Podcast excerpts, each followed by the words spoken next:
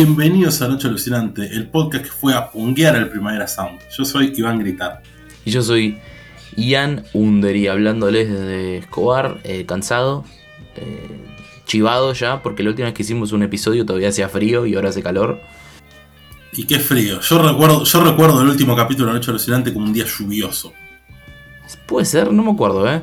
No me acuerdo. Yo Pará, sí. pasa que. ¿Qué, qué se acordaba igual, no? ¿Qué se acordaba? Nosotros grabamos en octubre, pero pasaron cosas. Pasaron también. muchas cosas. no, la gente creo que se estará preguntando eh, si fuimos desaparecidos en democracia como en Argentina en 1985 o, o qué nos pasó. La realidad es que tuvimos un par de percances, percances técnicos, podríamos decir, ¿no? Sí, sí, un, un audio que murió. Yo no sé, me- me- mencionamos me- mencionamos qué era lo que teníamos preparado. En principio teníamos preparado el capítulo de, de Incredible Shrinking Man, que básicamente nos colgamos en grabar, no, grabamos. Sí, eh, pudimos grabar el episodio de Tenebre con invitado, con el querido Matías Horta, y no y hubo problemas con el audio, así que no, no se pudo estrenar. Y básicamente el episodio de la trilogía Karnstein va a salir luego de este capítulo. Sí, porque nos fuimos de viaje, hay que decir, hay que blanquear esto. Eh, nos fuimos a la mierda. eh, nos fuimos de Buenos Aires, fuimos a Mar del Plata, el festival, que de hecho el episodio seguramente están viendo que se trata de esto. Y se complicó. En un momento yo le digo a Iván, Iván, eh, grabamos el episodio eh, donde, estamos, do- donde nos vamos a hospedar, en Mar del Plata. Dijimos sí. Y la primera noche nos fumamos un porro, nos tomamos una birra y después no me acuerdo de absolutamente más nada hasta que estaba volviendo. Así que iba a ser muy difícil. Iba a ser muy difícil grabar ese capítulo, pero en Mar del Plata hemos visto cine. Esa es la parte buena de todo esto. ¿Vimos cine? ¿Eh? Esa es la pregunta que quiero plantear. Quiero plantearla de... ¿Se vio cine? But did we? Yo diría que eso lo tiene que juzgar la gente, ¿no? Eh, vamos a tener que exponer un poco. Vamos a tener que sacar las credenciales, me parece, ¿no, Ian? Sí, a ver. cine vimos porque el primer día que fuimos pusiste Clueless en la tele. Cine vimos. Sí. No sé si vimos Y cine en el vimos, cine. y vimos el Día de la Bestia también ahí. Vimos el día de la bestia, Hot Summer. Nights. Y, grabamos un corto. Eh, Noche Alucinante Producciones, grabamos un corto.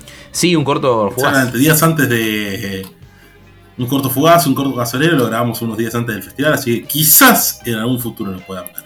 But maybe you'll see it later. Eh, sí, eh, vimos películas, eh, no vimos tantas como quisiéramos porque nos tuvimos que volver a- básicamente a la mitad del festival. Vimos unas nueve películas, incluyendo un clásico, así que va, va- va a estar un poco tramposo eso. Pero se vieron algunas que están muy buenas, otras no tanto, que vamos a hablar más adelante de, eso. Pero, pero bueno, Iván, ¿vos tenés algún plan eh, de acá al futuro inmediato? ¿Algún festival bonaerense para el cual no tengamos que ir hasta la costa? Donde podamos ver películas de horror. Hoy, miércoles 16 de noviembre, día en el que estamos grabando este capítulo, estamos a exactamente una jornada de que arranque el Buenos Aires Rojo Sangre, el querido Bars, para ir a ver un poco de cine de terror, de cine fantástico. Exactamente, el Bars, el, el festival que hace casi 20 años, va, más de 20 años que lo hacen en, ahí por Belgrano, antes lo hacían por el Monumental Lavalle, por Microcentro, pero básicamente Edición 23. 23, básicamente 10 días de películas de terror injunables que no vas a ver en otro lado, eh, con cortos nacionales, que después seguramente haya, haya algo sobre eso en particular en este episodio.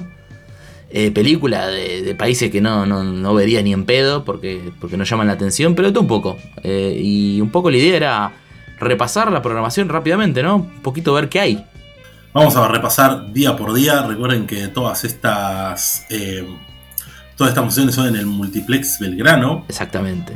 Y pueden sacarlas. Ya, ya están disponibles entradas para, para sacar para todas las funciones. Sí, y si van a alguna, loco, avisen y páguense una cerveza, ¿no? Porque mínimo eh, la vida de- del, podcastero no, no tiene tantas alegrías. Así que si quieren alegrarnos y van a una película eh, y nos cruzan, eh, invítenos a tomar algo, por favor. Es lo único que le pedimos a modo de retribución, ya que les damos tanta alegría y ustedes no nos dan un carajo. Fue 17, hay una japonesa que ve interesante, First Mission. Sí, sí, aparte según la- el listado dura 82 minutos, que a mí me encanta, la dan a las 6 de la tarde. Eh, yo, yo estoy, ¿eh? Una, una que, me, que me interesa, que también es de Japón, hay uno que se llama Yuso The Biggest Battle in Tokyo, que creo que es de, mm, de, de kaiju y todas esas cosas locas, viste, de animales gigantes. Eh, pero, pero bueno, esa me interesó porque hay animales gigantes. De hecho, dice, especifica que el director es amante de, Go- de Godzilla Eh, y, bueno, siempre hay kaijus en el Barça igual, es una tradición ya. Viernes 18 a las 10 de la noche está Arde, una película que ya me llamó la atención desde, la sinopsis, que dice del encuentro entre Armando Boy y Sabir Sarli del esperma arrastrado por la fuerza del agua de las cataratas de Iguazú, emerge una chica sin identidad ni memoria que tendrá que enfrentar su mundo pesadillesco con la única herramienta de un deseo sin límites que lo quemará todo. Sexo, ovnis, VHS y vidas paralelas son parte de Arde, una película soñada a través del cine de la coca y... Me encanta. Me encanta, yo también la leí, me, me, fascinó esa, esa sinopsis y me dio muchas ganas de verla. Eh, sí, del viernes para mí esa es, es, clave. Y ese día también eh, dan una de las funciones de, de, películas, digamos, antiguas que dan reposiciones, que es Creepers, la 1, la del 2001. La de la del infame, ¿cómo se llama el director de Jeepers Creepers? Víctor Salva, el toca niños, el, el, el violonchelo, el violeta. Pero, pero bueno, arde y bueno, si les gusta Jeepers Creepers, yo la banco Jeepers Creepers, una película muy de la tele, muy de space. Eh, así que verla en el cine debe tener su cosa interesante. Aparte es en fílmico, si no me equivoco, como las reposiciones que dan. Eh, eso, eso le suma un poco, qué sé yo. Verla por primera vez en fílmico, una peli tan de la infancia, puede estar bueno. Eh, el sábado 19 a las 8 van a proyectar también una reposición de La parte del león de Adolfo Aristarain clásico increíble del cual hablaremos quizás muy pronto, ¿no? Exactamente. Y ese mismo sábado, no me vas a dejar mentir vos, Iván, dar una película que vimos en Mar del Plata. Me encontrarás en lo profundo del abismo, que después vamos a hablar más en profundidad, pero en principio dan esa película post-apocalíptica argentina eh, ese mismo sábado.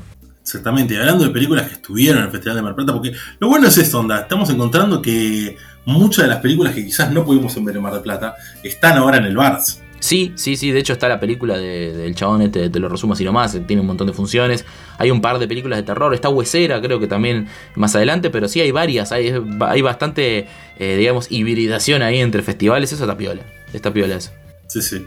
Yo el domingo 20 la que me interesa es el, el documental de eh, ¿Cómo se llama? ¿Un millón de zombies se llama? ¿O mil, o mil zombies? Un millón de zombies. Un millón de zombies. Sí, me, me encanta el documental de, Nick Loretti, que lo dieron en Mar del Plata y también dieron Plaga Zombie en Mar del Plata. Eso me lo, me lo recontra perdí, pero bueno, no nos daban los tiempos para quedarnos, pero eso me, me, quedó ahí totalmente pendiente. Una que del domingo 20 que me interesa porque prácticamente todos los bars dan una entrega de esto es de Tetsudon, Rated T for Fools, Idiots and Dummies, que es como una, una especie de antología japonesa que todos los años hay que es de monstruos, de seres eh, bizarros, de gore extremo, eh, todo hecho con dos mangos, muy, muy turbio. Eh, pero todos los años siempre, creo que tienen el teléfono directo con Japón ahí en el Bars. Y nada, les mandan esa peli, le mandan la peli, las pelis de Tetsudon, que supongo que, no sé, debe ser un, una antología que, se, va realizando año a año, no sé, porque yo vi ya que han otras entregas con ese mismo nombre, porque, porque bueno, yo, yo le meto una fichita al, al gore japonés. El lunes a 21 a las 4 de la tarde pasan Demonio Eclipse Rojo de Samot Marqués.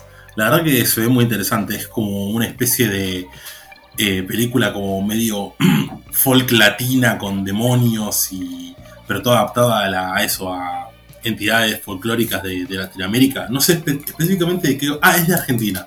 De Argentina estoy viendo acá. Nice. Sí, sí, sí, sí, me interesó también. Vi la sinopsis y me copó eso. Sí, como para, para que aparezca un pomberito, un, una luz Sí, no, me, me, copó eso y también traerlo a Latinoamérica me, me, copa, creo que se pueden hacer cosas piolas. Y en el Barça suele haber de ese tipo de cine, digamos, tomando formatos eh, que tienen mucho éxito afuera. Eh, por decir de una, mal y pronto, el, el, estilo A24 de horror folk. Y traerlo acá a Argentina, hacerlo un poco más sucio, un poco más, viste, local. Eso me, me sirve. Vamos a hablar de una película después que hace eso, que para mí no, lo logra del todo, pero que hay una intención similar, no en Argentina, pero en Sudamérica. Eh, y, para cerrar, respecto al lunes 21, a mí me interesaba Y todos arderán, que es una española de, David eh, Obrero, eh, o Hebrero, que, es una suerte de, drama ahí medio oscuro, con, mezclado con algo fantástico, y, me copó, creo que ya habían dado una, película de este chabón en el Bars y me había, me había gustado muchísimo. Así que, bueno, me, me, copa cuando vuelven los directores ya con su segundo o tercer película. ¿Viste? Viste la primera que es chiquita y vuelven con la segunda o tercera y capaz es algo más ambicioso. Está buenísimo. Yo para el martes 22 me gustaría ver The Five Devils, Los Cinco Diablos de Lea Missieu. Eh, porque nada, porque me pareció interesante, la, la quería ver en Mar del Plata, no llegué y, y que bueno, que ahora se va a poder ver. Ah, esa estuvo en Mar del. Plata, mirá, no me acordaba. Viene ahí. ¿Es francesa esa? Ah, mirá, está. Sí, sí, sí. es Mirá, francesa, está- sí, está Adelix Archopoulos. Mirá, que la vimos en una película hace no, no mucho. Adelix Archopoulos. ¿En qué película era que estaba? Ah, en la de Quentin. El- Está en esa. Sí, Sí, el Power sí. Rangers. Está en Quentin- la de Quentin Dupieux. Eh, sí, sí, sí, yo estoy con esa. No sabía que era la de Mar del Plata y ahora que la veo y que está Adelix Archopoulos, yo estoy. Adelix Archopoulos, que, que en un momento parecía que Adelix Archopoulos iba a ser la próxima, no sé, eh, la próxima estrella juvenil del cine europeo y medio que quedó en la nada. Eh, Lía Seydoux le, le robó todo el laburo, pero viste, cuando salió la vida de Adele, eran ellas dos. Y Adelix Ujú. Archopoulos fue como una revelación, era muy natural, ella muy piba. Y ahora que pasaron unos cuantos años de la vida de él, medio que quedó muy en el nicho del cine francés, eh, la piba. Exactamente, sí. No, nunca llegó a pegar el salto. Yo, eh, no sé vos, vos qué opinás, pero a mí me llamó mucho, la atención del miércoles 23 la película Mad Heidi, que es suiza. Eh, A mí también, sí, sí. me gustan esas porquerías, yo estoy para esas porquerías. Aparte de que sea de Suiza y tenga una Heidi asesina ahí media, media gore, eh, me me parece que es un poco el espíritu del Bars, eh, que de traer ese cine totalmente independiente y zafado de, de otros países, ¿no? Y yo estoy para Mad Heidi. Sí. Y el jueves 24 tenemos una película que hablamos en nuestro capítulo del Bafisi, que es Bienvenidos al Infierno, de Jimena Monteliva. Que a Demian Salomón lo vimos en, en otra de las películas de las que vamos a hablar ahora este capítulo. Es cierto, es cierto, sí, sí, sí, sí, se conecta todo, eh, se está todo conectado. Eh, y bueno, también una película que vimos en el, en el, en el Festival de Mar del Plata en el jueves 24, Huesera, el de México. Eh, una película, después vamos a hablar, pero yo diría que es, es para verla en el cine. No, no me parece que es una mala inversión de tu tiempo ir a ver al Bars Huesera, pero, pero después la hablaremos más en profundidad. Eh, te- me parece un doble programa totalmente lógico, bienvenidos al infierno y Huesera. No sé qué te parece a vos, pero es totalmente lógico ese doble programa, ¿no? Sí, sí, Es- sí, sí, sí. Tiene más de un nexo temático. Ti- Tiene la. Y de- empezando desde la mujer embarazada y la relación medio complicada con el, el padre de esa criatura. El- el- la música pesada, aparte, el, el black metal en una y el punk en, en la otra, eso estaba, estaba muy. E- Es muy llamativo que, que, bueno, obviamente los programadores lo hacen a propósito, no, no son ningunos pavos, pero, pero son dos películas que temáticamente y estéticamente están bastante cerca en algunas cosas. Bueno, sábado 26 a las 6 de la tarde proyectan Legiones, película de terror argentina de Fabián Forte. Te salteaste el sábado, el viernes 25, amigo. Te salteaste el viernes 25. ¿Me salté el viernes 25? Bueno, viernes 25 Legiones, porque también la pasan el viernes a las 10 de la noche. Si no, otra que, que- que si no están para ver esa, el viernes ese va a dar una película que me interesó mucho por, por la temática y por la locación de la película de terror, que es Holy Spider, que es una película eh, situada en Irán. Hmm, Y que me hizo acordar un poco a Under the Shadow. ¿Vos la viste Under the Shadow? Sí, peliculón. sí, Está bien. Es un peliculón ese. Está bien. Una muy linda película de, de terror sobrenatural ambientada en una cultura muy, muy diferente a la nuestra, de la que no conocemos tanto. Y, y- y me remitió un poco eso de esta Holy Spider, porque es en Irán, es una periodista que se mete en los barrios bajos, medio como una especie de Candyman de, de, de Irán, con femicidios y qué sé yo, con algo fantástico en el medio. Pero, pero bueno, eh, yo también me, me interesó mucho esa. Después que tenemos el sábado. El sábado van a pasar una película que nos gustó mucho cuando vimos en el Bafisi y incluso volvió a tener proyecciones en el Festival de Mar del Plata, que es el sistema Keops. Así es, el sistema Keops eh, la van a proyectar en el barrio en cual está filmada. La película argentina del año, podríamos decir, ¿no? Y yo creo que sí. A menos que salga alguna película de acá a fin de año. Bueno, hay que ver qué hay en este festival, ¿no? Eh, bueno, sí, obvio, totalmente. Eh, pero por ahora sí, porque aparte ya la vi dos veces y se sostuvo, boludo. Eh, no en el que viste que a veces ves una película argentina muy emocionada y decís, che, esto es lo más grande que hay desde tiempo de revanche. Y después la vuelves a ver y decís, está buena, pero tranqui, estemos tranquilos. Eh, estemos tranquilos. Nos cruzamos a. Nos cruzamos a Alan Sabac Alan Sabac. en el Festival de Mar Exactamente. Que participa en otra película que yo calificaría como Son la del año también, ¿eh? Sí, sí, si no es el tema Keops, es, es, es la otra de la que vamos a hablar ahora un rato. Pero ojo, pero ojo que ese mismo sábado va- dan la película de la polema, la película que, que hace que la gente vomite, se cague encima, que mate a la abuela, que se coja el perro, que es Terrifier 2. La película, la secuela que nadie pidió, que dura 47 horas, pero que parece que está buena, porque toda la gente que vio la 1 y no le gustó, esta sí le gustó, que, que bueno, eso me da un poco de expectativa, porque a mí la 1 me parece una poronga total. Yo la verdad me da mucha paja que dure una hora más que la 1, ¿me entendés? Como es un payaso que mata gente, hermano. ¿Qué, qué más necesitas? Y está raro eso, eh, porque es un slasher. ¿Qué cosa, ¿Qué cosa tan importante vas a contar en dos horas y media si es un payaso que mata gente? No, pero aparte, ¿cuántas películas de terror excelentes de 10 puntos hay de dos horas y media? En serio te pregunto. ¿Cuántas hay? Que no sé, el, bebé de Rosemary, una. Y Ponele, una. Pero el bebé de Rosemary dura dos horas o menos. Una, un poquito más de dos horas, es un poquito más. Pero, bueno, eh, el exorcista dura dos horas y diez. Bueno, pero es lo más largo que se me ocurre. La, historia dicta que en general las películas de dos horas y media de terror no funcionan. Eh, hay películas de dos horas y media de terror que son excelentes, seguro, sí. Ahora busco. Pero no es la regla, mano. No es la regla, pero para nada. Ni cerca. Y bueno, y cerrando el festival, tenemos la de Luca Guardaniño. Bones and All, hasta los huesos. Hasta los huesos. Hasta los huevos. Eh, le tengo expectativa porque me gusta eso de que sea una especie de coming of age con gore, me gusta, me copa. Eh, y también dan la película de José Mojica Marins, boludo, de, del original Cedo Quexado, La Maldición, a Praga. 52 minutos, la dan ese, ese domingo. Si te da paja ver una película de dos horas y media sobre Timothy, Timothy Chalamet siendo caníbal, podés ir al cine de al lado y ver una, película brasilera de 52 minutos de José Mojica Marins. No sé, ahí para todos los gustos. Ahí ya, Planazo, ¿eh? ¿eh? Me parece que sí. Me parece que yo estoy más para la de 52 minutos de esta época, ¿eh? No sé si me da el cerebro para 2 horas y 20 de, de Timothy Chalamet, pero bueno, veremos, veremos. Complicado, es complicado. Sí, sí, sí. Y bueno, eh, pero como verán, hay un menú bastante variado. Eh, y, para todos los gustos. Terror en serio, terror serio y, terror divertido. Tenés de todo.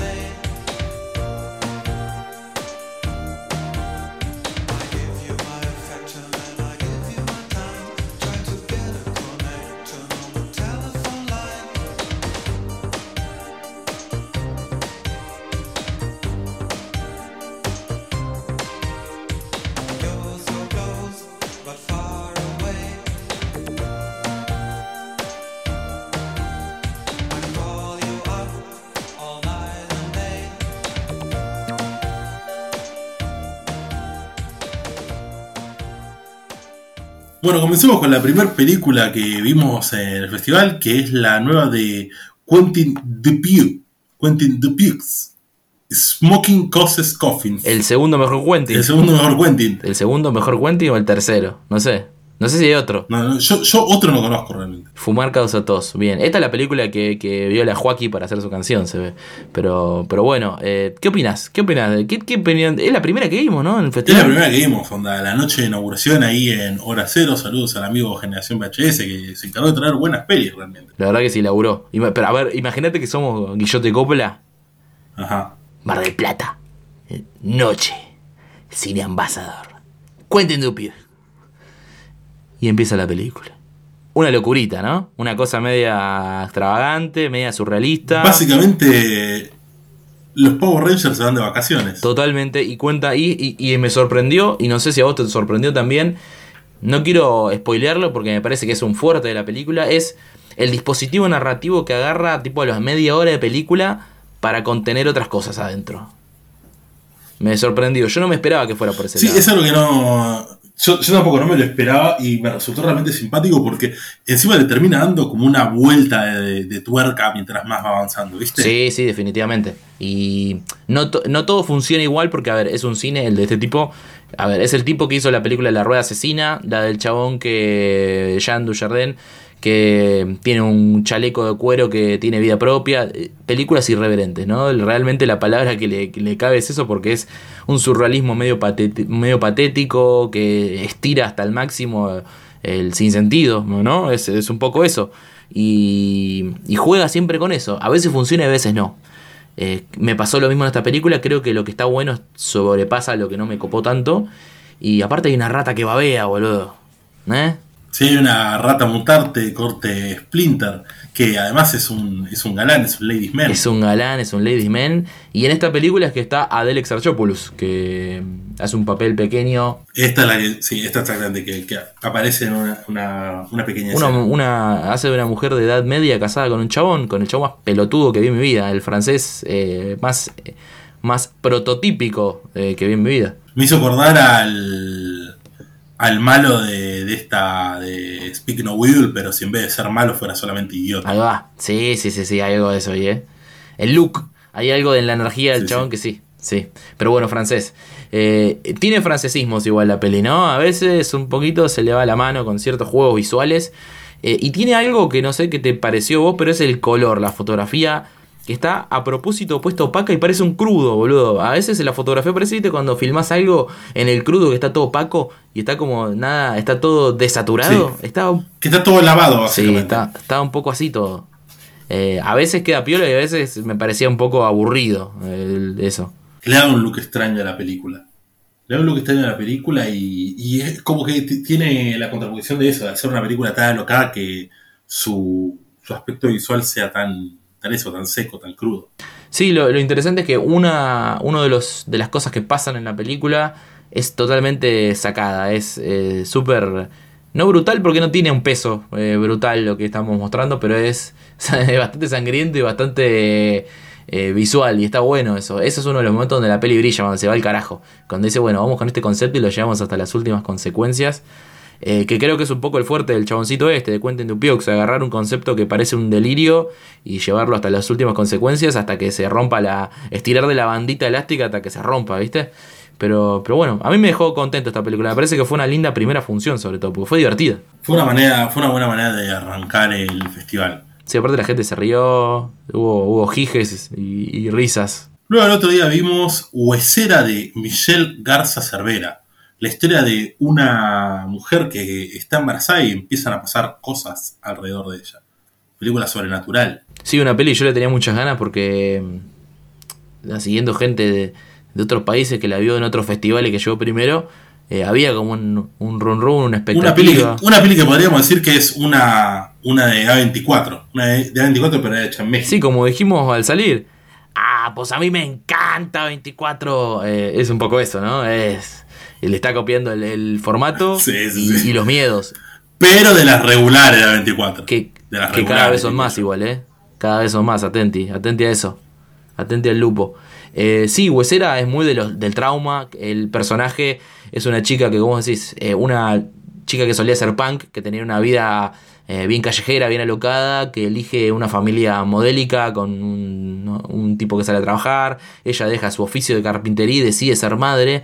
Y eso desencadena toda una cuestión folclórica con el mito de, de, un ser que le truenan los huesos, la huesera básicamente, pero que a mí me, resultó muy laxo. Yo no, no, entré jamás en eso porque no entendía ni las consecuencias, ni las causas, ni qué esperar de esa maldición, ni qué había en juego, eh, me costó. Sumado el hecho de que eh, el factor de terror no, no se sentía como, viste que vos cuando, como cuando tenés una película de acción, una película de acción, cada escena de acción tiene que ser más espectacular que la anterior, para, porque eso, porque es una cuestión de, que narrativamente vaya en, en, escalada. Una buena película tiene que saber agarrar y poder ir en escalada y ir ascendiendo, si quiere, ¿no?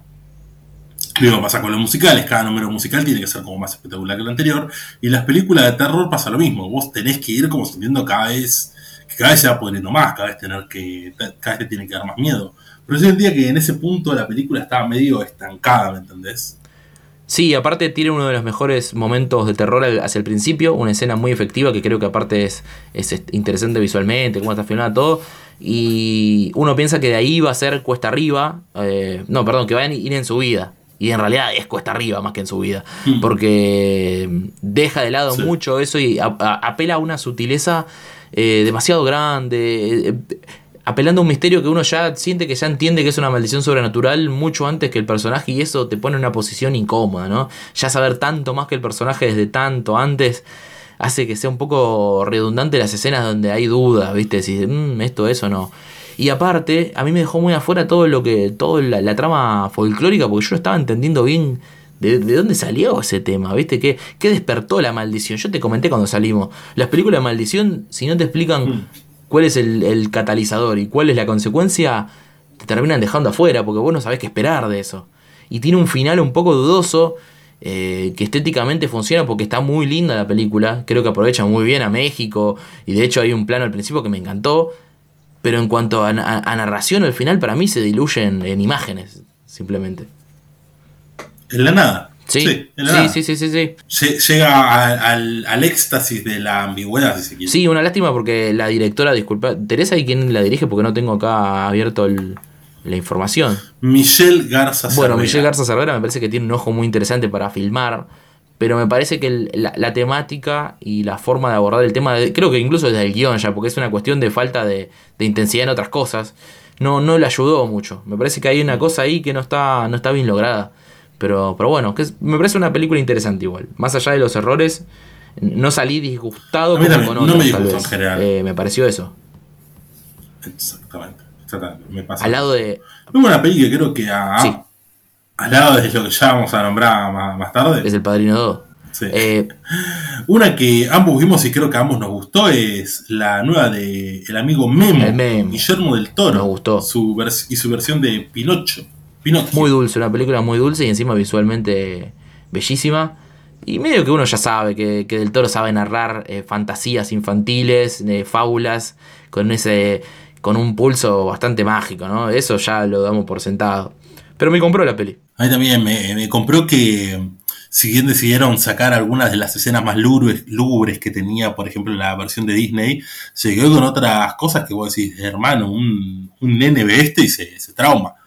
Esa quimera que aparece, ¿cómo se llama? Eh, Sí, las diosas de la muerte y, y- y- y la vida, digamos, Sí, esa sí. especie de hadas madrinas que aparecen, que acá están representadas como, como seres transdimensionales. Y medio que ahí el chabón no renunció un carajo a, su- a su fan- a fanatismo por lo monstruoso, ¿no? Porque en definitiva son dos entidades súper monstruosas de múltiples ojos.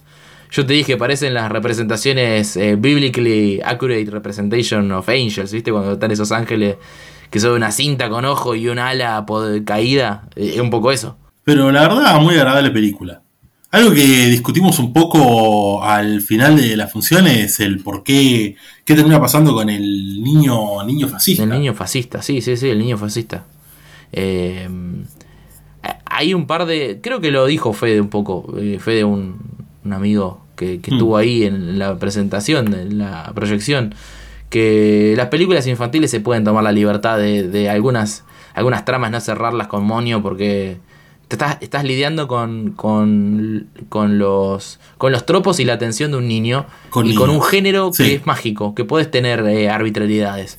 Y me parece que no llegan a hacer ruido las pequeñas arbitrariedades que tiene. Eh, están bastante. Son pocas aparte, porque si tiene varias es otro tema, pero es uno o dos. Que la película dice, es acá y es acá. Y pasó esto y pasó esto, y ya está. No me, no me sacó de la peli, no me dijo, no me hizo ruido. A mí tampoco, la verdad. Solo, solo lo mencionaba como un detalle. Eh, ¿Lloraste al final? ¿Te pusiste emotivo? Nah, No, no tenés corazón, hermano. nah, nah, nah. No, no, no hubo ninguna que me haya hecho querer llorar en este. Bueno, pasamos a la primera que vi que realmente no me gustó demasiado. Va, esta noche, esa noche habíamos visto dos películas. Sí. Ninguna de las dos me había gustado demasiado, pero siento que una cre- creció y la otra se redujo todavía más con el pasar de los días. Bien. La que a mi parecer creció, que la recuerdo con un poquito más de cariño, es El Imperio de la Luz de Sam Mendes, Empire of Light. Bueno, eh, El Imperio de la Luz es una película complicada porque me engañó en vueltas que yo esperaba otra cosa, pero me terminó convenciendo. Eh, siento que es un poquito, un poquito larga. eh, Es una peli Oscar. es una peli muy Oscar, muy Todo Oscar. lo que, lo, que se, lo que se puede esperar de una peli Oscar es eso. Pero la verdad es que es una buena peli.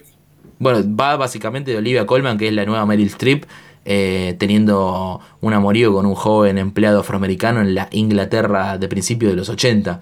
y trata todos los temas que puedes esperar. Eh, la belleza femenina en la después de los 50, eh, la temática racial, temática de amor interracial, la política de, Estado de Inglaterra a principios de los 80.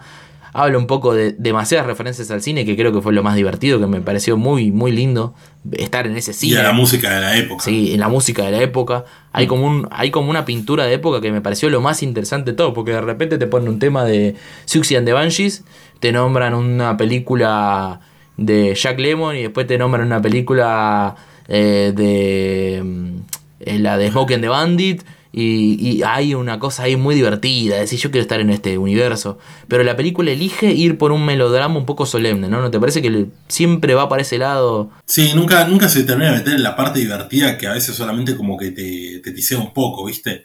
Te muestra un poco y no, no termina de, termina de, exponer. Bueno, todo el mundo del ska, que el chabón es un fanático del ska y ahí hay una subcultura re interesante en Inglaterra, el ska como resistencia de una identidad eh, centroamericana en, Gran Bretaña, en, contraposición de los skinheads nacionalistas filonazis que había en esa época, y medio que eh, elige tomar de esa parte solo la parte racial de, los de, de los fachos británicos de esa época, hay una escena poco descolocada y salida de la nada donde hay un atentado racial pero no, no abonda en la subcultura en sí, de los Root Boys y toda esa parte divertida, de la música, de los recitales. A mí me hubiera encantado que vaya un recital, boludo. Eso me, pareció que le faltó. Ahí. No sé si San Méndez, que es un viejo meado aburrido o qué, pero para mí le faltó un poco de noche, un poco de, eso, boludo. De, de, jovialidad. Sí, un poquito, un poquito más de rock, como, como quien dice la cosa, ¿no? Sí, porque después la peli es muy linda, eh, un poco obvia eh, hay uno, hay un plano. Yo creo que vos te diste cuenta, eh, porque a mí me pareció un poquito mucho. Eh, bueno, resulta que para que tengan un poco de espacialidad, es un cine que arriba tiene un cine abandonado. Y los protagonistas se reúnen ahí en muchas ocasiones, ¿no? Hay una situación básica. Y hay un momento que después de que no sé si después de culiar o después de salir a una cita, ellos están frente a frente y el vidrio de él es un vidrio amarronado y el de ella es un vidrio claro y dividen las dos y le cae la luz distinto. A él le cae dorada y marrón y a ella le cae blanca y celestial. Me pareció como un poquito. No sé. No, no, no me pareció una pavada eso, pero, pero por parte no, no, quería decir nada de ese plano, porque no, no está puesto en juego nunca esa situación entre ellos, eh, racial realmente. Estaba más puesto en juego la situación de la, de la edad que otra cosa realmente. Bueno, ¿querés mencionarnos cuál fue la otra película que vimos esa noche? La cual a mi gusto no me, no había gustado mucho y la verdad que se redujo bastante. Eh, ¿Es una película argentina? Para, ver si estoy bien. Es una película argentina. Ah, bueno, vimos una película, que en principio... Posapocalíptica. Posapocalíptica que teníamos muchas ganas de ver. Eh, que no quiero ser malo porque es una producción independiente argentina, pero la verdad que no nos convenció, que es eh, ¿Me encontrarás en lo profundo del abismo? ¿Es eso? ¿Así era el título? Exactamente. ¿Me recordás quién era el director? Que estuvo en la sala, el, el chabón súper simpático. El director fue Matías Rispau. Ahí va, ahí va. Eh, que actúa el, genial Germán Baudino, de hecho, en la película. Y, y Demian Salomón. Y Demian Salomón. Y había, había factores para pensar que podía ser una, una de las grandes sorpresas del festival, ¿no? Tema posapocalíptico, la pasaban de noche, el, el, el, elenco, digamos, el espectacular elenco. Y había una cuestión medio un barullo a El Eternauta y a y a películas de ciencia ficción que a mí me, al principio me cautivó, ¿eh? a los primeros 20-25 minutos me llamó la atención. Sí, yo creo que eh, es una película que un poco se va desinflando de a poco a medida que pasa el tiempo. Que arranca muy arriba y le cuesta poder mantenerse en ese, en ese nivel. Sí, yo creo que es una idea. Eh, esto es un lugar común que se dice, ¿no? Que hay ideas que son para largo. Si bien no creo que esta sea una idea para un cortometraje, estoy seguro que habitar espacios tan similares eh, y con tan pocos personajes durante una hora y 45, eh, estoy seguro que no es eh, la mejor elección. hay excepciones, pero es una película que pasa en lugares muy, muy similares entre sí, a una iluminación muy baja, que me parece que estéticamente al principio funciona espectacular, pero de a poco te empieza a cansar el tipo de plano, el tipo de fotografía, el tipo de acciones que pasan, porque es un, un, un paraje post-apocalíptico, un personaje que va atravesando este lugar, que se comunica con otro por, por walkie-talkie, que se cruza con una serie de monstruos que, que está bueno, de, lo que te jintean de dónde vienen, ¿no? Porque hay algo medio alienígena ahí. Pero medio que empieza a reiterar lo mismo, ¿no? Cada 20 minutos la misma escena con el mismo encuentro con un ser monstruoso, el mismo plano de esa cosa que baja del cielo, la misma ciudad hecha mierda. Y se le empieza a ver que el mundo mide una cuadra. Que de repente todo eso cambia. Sí, sí, hay un cambio de repente brusco. todo eso cambia, ¿viste? Sí, Sí, sí, después se va como un bosque medio Ingmar, Ingmar, Ingmar Bergman. sí, sí, sí, sí. Eh, y creo que ahí hay, un, hay una situación que visualmente hay cosas que me fascinaron. Yo les creo que hablamos esto con vos y Fede y con Juaco, que hay imágenes que nunca había visto en una película nacional, pero en un contexto que me generaron muy poco interés por fuera de lo estético. Tipo, veo un plano y digo, che, esto es buenísimo, esto yo nunca vi una película argentina con este, con este tipo de grandilocuencia visual.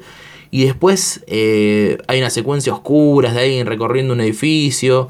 Y eso en contraposición con la última media hora que es todo, todo viste, sobreexpuesto en un, en un, en un bosquecito. Hay como un par de cosas que me hicieron mucho ruido y me dejaron bastante afuera.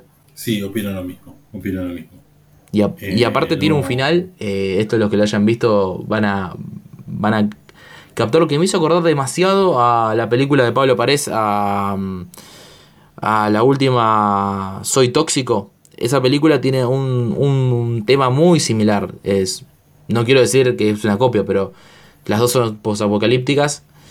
Tienen tres personajes y el final me hizo acordar mucho. Donde se da vuelta la- lo que entendemos sobre el protagonista por completo y nos cambia todo, digamos, los valores morales que teníamos hasta ese momento sobre ese tipo que está sobreviviendo. No sé. eh, me parece que está mejor ejecutado en la de Pablo Párez que, que en, que en Te esperaré, te encontraré en el fondo del abismo. Pero bueno, al otro día vimos dos películas que creo que estarás de acuerdo que deben haber sido las dos mejores que vimos en todo el festival, ¿no? Por mucho, por mucho. Joda. Pasa a mencionar cuáles son. ¿Cuál vimos primero? Pará, no me acuerdo cuál vimos primero. La Argentina. La Argentina. Bueno, vimos una película que, que Noveles obliga, me estoy parando y me saco el sombrero. Yo cuando el señor Iván Gritar me dijo, Ian, acabo de sacar entradas para la película de Tangalanga, el método Tangalanga, yo lo miré a Iván y le dije, ¿vos me estás jodiendo? ¿Vos me estás hinchando los huevos? Sacó eh, entradas para la película, fui con cero expectativas hasta que vi el elenco, empecé a ver el tono de, la peli en el póster y qué sé yo. Y cuando la película empezó desde el primer plano a mí me cautivó. Empezó una comedia increíble de época que agarra a un personaje que conocemos todo y da una cosa única. No sé a vos qué te pasó, pero a mí me sorprendió totalmente. Yo esperaba bastante y creo que cumplió totalmente las expectativas. Eh, y algo que hablamos al final es como mi teoría de que es básicamente una película de superhéroes el método Tangalanga. Sí. Planteando a Tangalanga como un superhéroe. Porque tiene esta cosa medio narrativa de, bueno, de el don nadie que descubre que tiene una habilidad para algo y su crecimiento a través de eso y quedarse con la chica, etcétera, etcétera, etcétera. Eh, sumado a el elemento mágico, porque es una película que no termina de ser una biopic porque mete un elemento mágico dentro del todo lo que es el mito de Tangalanga. Sí, no, totalmente. Eh, Juega con lo que sabemos de Tangalanga, que hay, hay una parte verídica, o al menos no verídica, pero que se condice con el mito que conocemos sobre Tangalanga. Que Tangalanga empezó haciendo jodas en un, eh, en un sanatorio para hacer reír a un amigo. Un mito inchecable, pero es el mito eh, constitutivo de Tangalanga como personaje real. Y esto elige hacer, agarrar ese mito constitutivo para hacer lo que decís vos. Una especie de, de surgimiento de un héroe, de que conocer su poder, que su poder básicamente hacer reír a los demás. Y aparte, hasta tiene un disfraz, ¿no? Tiene un- una identidad paralela, que es el, lo de Tangalanga, eh, que es ponerse el bigote, la nariz, el- la gorra, eh, con un Pinoyaski en su salsa. Pinoyaski que a esta altura ya es más Sí. que Woody Allen. A mí lo que me fascina es como, es como la película todo, todo el tiempo graciosa, Sí, pero como tanto la actuación de Pirosansky como el tono de la película, hasta por lo menos eh, se mantiene durante todo el principio como bastante abajo, tranqui, y en el momento en el que él hace la primera llamada por teléfono, como to- todo está armado para llegar a ese, a ese momento y que estalle, Sí. y que el público también estalle porque están todos aplaudiendo como locos en ese momento, me, me parece una, nada, un, un gran mérito para lo que es la comedia argentina. Sí, aparte, un par de cosas que a mí me, me parecen clave para que esta película exceda eh, los chistes de Tangalanga y que no sea un- una, una especie de compilado de YouTube ¿viste? de Tangalanga dos horas. es que primero eh, mm. los chistes están apoyados audiovisualmente, no son solo escuchar el chiste narrado. Eh, el plano y cómo nos muestran las cosas y cómo se construye el personaje y lo que pasa cooperan para generar eh, el humor, ¿no? Eso me parece que es algo que la comedia argentina a veces deja de lado, porque acá hay muy buenos comediantes, gente que hace reír con naturaleza, solo por decir una línea, y a veces los directores dejan de lado la parte de construir el chiste también en el plano. Y, esto pasa en el método Tangalanga. Hay chistes eh, construidos audiovisualmente hermosos.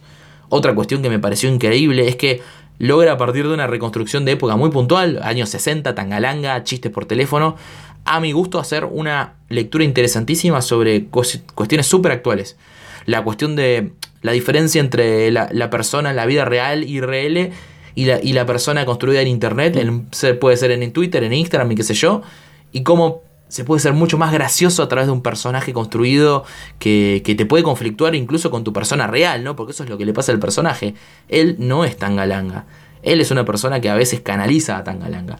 Y me parece que ahí hay una cosa muy, cosa muy interesante, ¿no? Porque hay un romance construido primero por llamadas telefónicas, que eso también me parece muy actual, ¿viste? La cuestión de, de conocerse mediados por la tecnología y, ir conociéndose colateralmente y que el encuentro cara a cara sea como una cuestión separada de, ese, de conocerse por la tecnología. Hay algo muy piola ahí. Eh, y lo hace todo con naturaleza, lleno de chistes, con Piroyaski tirando broma, con Alan Saba, que es un, es un show que me hace reír, pero con cualquier cosa que diga. Y con la queridísima Julieta Silver, que me, me, cae 7500 puntos. Sí, totalmente. está todo muy bien. Está también amigo Luis Machín acá. Uf, y Luis Rubio, ¿no? Me gusta mucho. Y está, y está, y está. No nos olvidemos de el, quién es el mago que le da el poder a, a Tangalán. Dios mío ni más ni menos que, y me pongo de pie para decir, el señor Silvio Soldán.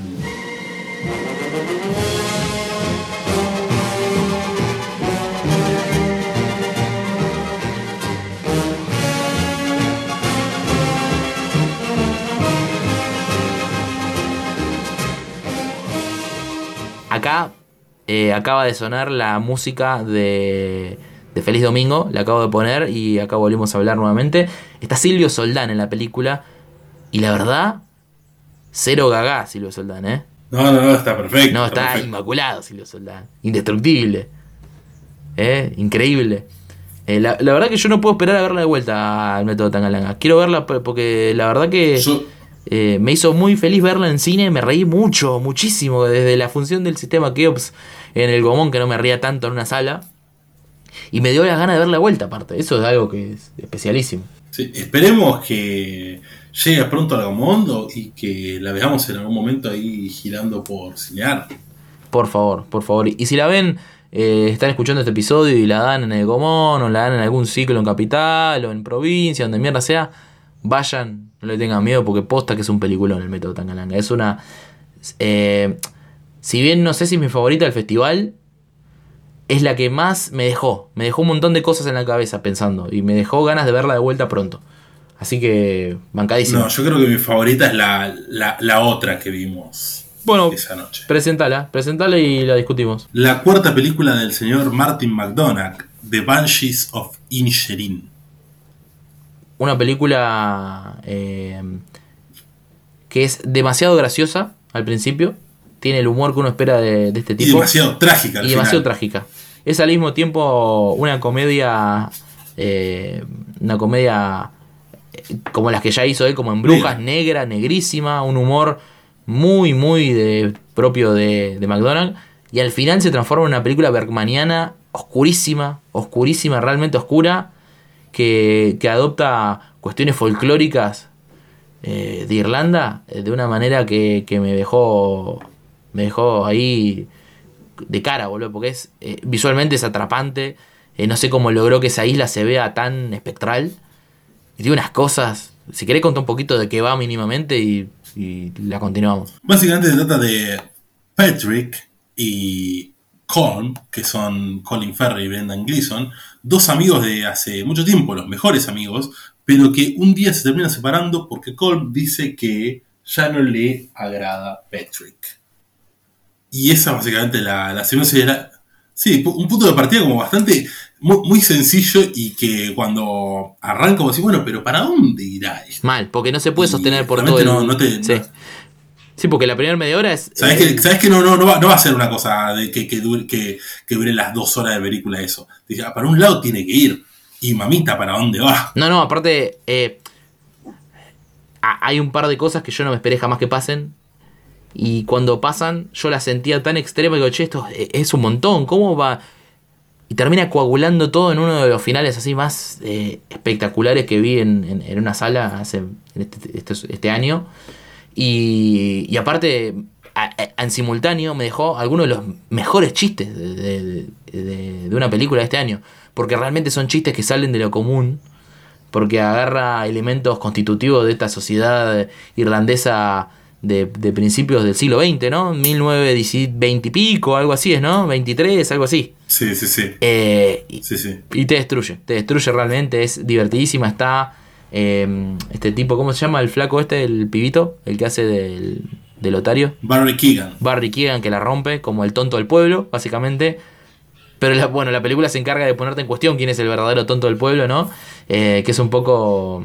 Sí. eh, la cuestión ah, es una aldea prototípica, hay una, hay una sola, un solo bar, un solo, un solo policía, uno solo que tiene que genera la leche de las cabras, eh, un solo tonto del pueblo y, y- y esta isla termina siendo como un microcosmo de Irlanda entera.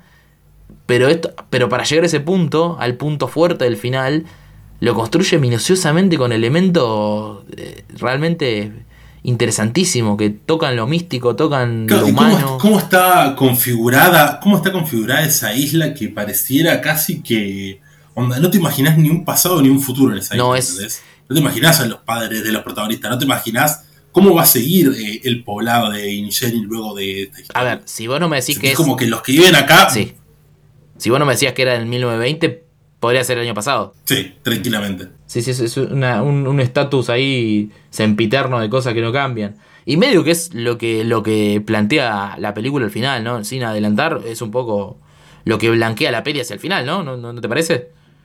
Eh, sobre todo en el personaje Sí, de Colin Farrell. sí, sí, onda, el, el quilombo eterno que ya ni, ni te importa cómo arrancó. No, no, aparte lo, lo plantea como algo casi constitutivo de la cultura irlandesa, cierta belicosidad que, que llega a lo patético, pero que, se, pero que si lo llevas a las últimas consecuencias, cualquier pelea patética termina en guerra. Todo termina en, guerra, todo termina en una casa en llamas, en mutilación, en familias separadas, termina en eso. Eh, cualquier, cualquier mínimo debate. Eh, y, y- y bueno, a mí me parece una película también. Como Tangalanga tiene un- una cuestión de ser totalmente actual, sin necesidad de estar hablando de la actualidad, sin ponerse a hablar de, bueno, pasa que en Europa. Y para mí es una película que está hablando del presente a todo rato, pero con una sutileza de tipo bien de maestro, bien de maestro. Y encima, eh, ver en una pantalla gigante esos planos incomodísimos de las caras de estos irlandeses borrachos, eh, estuvo muy bueno. Sí, sí, sí. También otra posible candidata para el Oscar. Sí, ¿Y cuál es el mejor personaje de la película? Y la mujer más bella del Festival de Cine. ¿Cuál es? Carrie, Carrie Condon haciendo de Siobhan. Es un personaje increíble, ¿no? Gra- gran personaje Siobhan. Sí, sí, sí. Gran personaje. Sí, sí, sí. Da- el personaje más lúcido de todo Bueno. el festival, el más divertido, muy divertida. Sí, la, la- única persona con cerebro en todo el Festival de Mar del Plata. No, no, total. Entre el público y las películas igual, ¿eh? Ojo. Sí, sí, sí. Ojo, ¿eh? Ojo. Una película que seguramente todos la van a tener. Cuando salga, todos la van a querer ver. Porque es una de las películas esas que están hace medio año que todos están esperando. Así que la van a ver todos. Pero bueno, vean, véanla. Exactamente. ¿Y querés mencionar cuál fue la última película que vimos que no nos gustó? Aquel trágico domingo al mediodía. Trágico domingo al mediodía. eh, vamos a una función que prometía ser un western encubierto.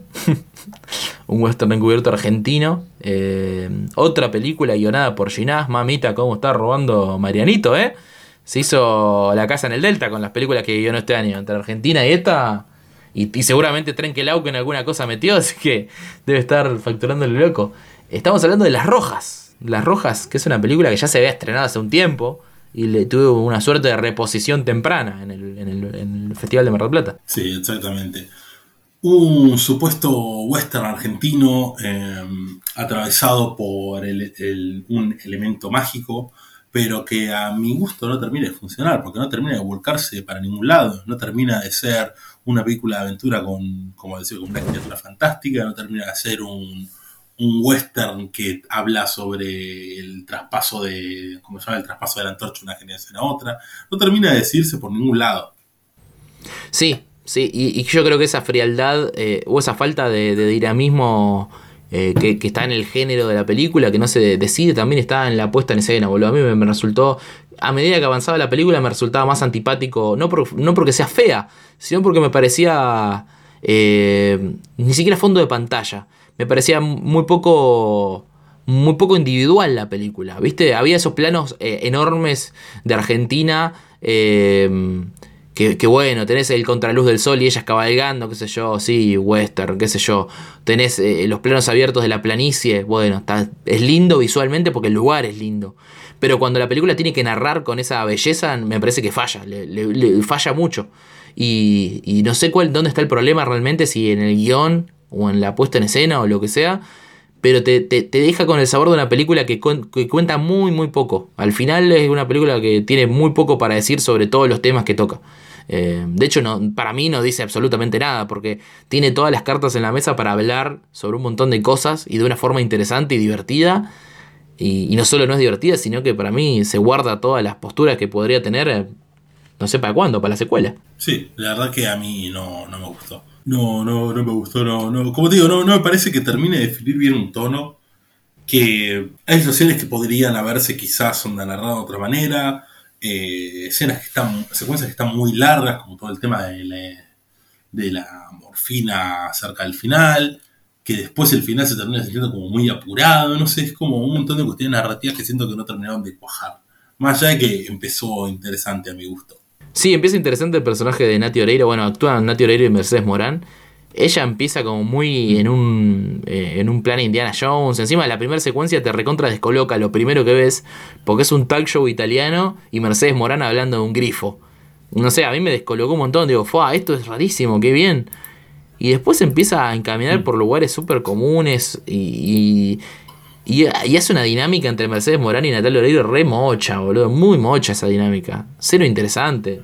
No hay un crecimiento en esa dinámica para nada. De repente no, hay un arco en esa dinámica. Es desconfianza y, fin. Bueno, ¿querés pasar de esta experiencia que quizás no fue la más grata a quizás la, la mejor de todo el festival? Porque vimos una reproducción más en compañía de su director.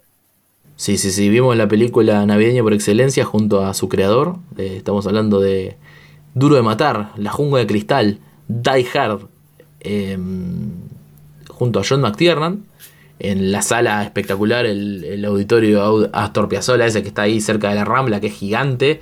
Y la verdad fue una proyección espectacular. Eh, traspasa la pantalla, la energía que tenía la película, la gente se cagó de risa con los chistes, se emocionó con la acción. McTiernan con su energía de tachero contando anécdotas, contando la anécdota del chabón de, de Depredador en bolas, descansando al, la organizadora Generación VHS, eh, Fede que lo encontró meando en el baño. Y eh, mm, eh, todo se, tradujo en una función realmente increíble. Sí, la verdad que sí, donde un, una experiencia casi de cancha fue ir a ver esa función. Sí, la gente Nunca cantando. al público reaccionando tanto. ¿Vos hace cuánto que no la veías? Hace bastante, no me acuerdo cuánto, pero hace bastante. ¿Te sorprendieron cosas? Cosas que dijiste, che, no me acordaba que esto estaba tan bueno o que era de esta manera, o te acordás, tipo, Siento, siento que no me acordaba que el principio era tan rápido, ¿viste? Claro. Eh, como que se me pasó volando esta vez todo lo que es el primer acto. Sí, sí, sí, sí. Arranca el toque, a los 20 minutos ya está todo el quilombo en marcha. Hmm, Aparte, todas las aristas están en marcha, ¿no? Eh, John McClane, Hans Gruber, Holly Genaro, todos están en, sus lugares. Eh, la policía está ahí, todo, pues al toque. Sí, sí. Sí, sí. y nada, creo que fue una de las mejores experiencias. Me queda me queda pendiente el no haber podido ir a ver Depredador también. Hubiera estado lindo claro ese doble programa. Sí, que, en Duro de Matar contó una anécdota de Depredador y en Depredador seguramente contó una de Duro de Matar, ¿no? Muy, muy jodón el, John McTiernan. Seguramente. Sí, seguramente así sea. Pero bueno, se, se lo agradece, se lo agradece. No, ni hablar. Eh, sí, la verdad que no tiene mucho motivo, no tiene mucho sentido decir que nos sorprende de Duro de Matar, porque es una película increíble que vio todo el mundo 47.000 veces pero verla en el cine en una pantalla gigantesca, Fue hermoso. Y la película es espectacular de principio a fin. Y, y es efectiva con un público. Que tal vez el público festival. Yo sabía que tenía miedo un poco de, de que no que no sí. cause en el público. Que sea como, ah, mirá, claro, una de tiro. No, pero es duro de matar. Mm, no sé, boludo. matar, hermano. Yo, yo ya al ver las caripelas que había ahí en la fila dije, no, sí, esto va, esto se va a poner. Vos sabés que Se no está canonizada en todos lados Duro de Matar, ¿eh? Al menos mm, en nuestra generación no está canonizada esa película, ¿eh? Yo en la facultad he hablado Duro de pero nuestra Matar. generación se puede chupar un poquito una vez. No te, pero no te ¿qué pasó vos, boludo. A ver, yo he hablado con gente de entre 20 y 30 años en la facultad y no está canonizada. No es una película que vos decís qué película decís. Bueno, pero entre 20, y, tre- entre 20 y 30 años no era, no era la mayoría del público que está en la función de, Es cierto. de Mar Plata. Es cierto. Sí, sí, sí. A mí, a mí me, me- me dio, me sorprendió cómo se rieron todos los chistes, que son increíbles y todo, pero es un humor que hay gente que le parece que es un chiquitaje, ¿viste? Que le parece que es una poronga. Eh, me, genera tristeza por ello no poder disfrutar una película tan evidentemente buena y simpática. Pero bueno, eh, por suerte no fue así, fue una fiesta total. John McTiernan ahí, modo tacheros gritando, diciendo cosas, diciendo chanchadas, ¿no? Increíble, increíble.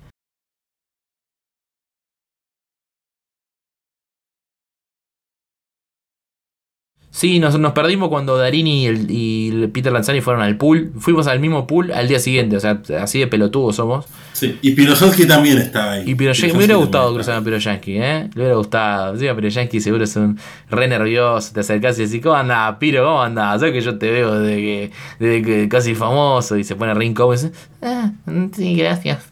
Eh, me lo imagino así. re forra, ¿no? Eh, Piro, eh, Piro, te sacás unas birras para los chicos, dale. Te vinimos a ver. ¿Quién lo habían venido a ver? ¿Quién se hacía? Qué hijo de puta el Piro. Qué grande. Pero- Bueno, ¿estás listo vos, Ian? Decime, ¿estás listo? Ah, ah, pará, pará. ¿Te acor- En el pool vimos a un famoso, un famoso podcastero que no nombraremos, ¿no? ¿Estaba ahí? ¿Era él? No, ¿a quién, a quién nos- ¿Era él o no era él? ¿Era él? Quedará la eterna duda. Pero bueno, ahora no me preguntés un, un- un doble programa para el festival porque nada, nada. El doble programa es el Bars, el doble programa para el festival. El doble, sí, el doble programa es el Bars. Sí. Pero te quiero preguntar, ¿estás listo para grabar nuestro episodio sobre la trilogía Karnstein? Estoy listo, estoy listo. eh, estoy listo, eh, tengo ganas. Como ese fue el único que realmente les prometimos, es el único que vamos a realmente grabar de lo que es nuestro octubre de terror que nunca fue. Y aparte son tres películas increíbles. Así que tienen un changüí de unos días para verlas si no las vieron. Porque les prometo que parece que nosotros elegimos películas bizarras, chota, no- ni en pedo. La- las películas esas son increíbles. Eh, así que véanlas, véanlas si no la vieron aún, eh, porque, porque va a estar bueno, va a estar muy piola. Exactamente. Pero bueno, no nos queda más que recordarles que nos sigan en Twitter e Instagram, nuestras redes sociales para poder estar enterados de todas las novedades. Eh, esto ha sido Noche Alucinante. Yo soy Iván Militar. Y yo soy la polera de Piroyansky.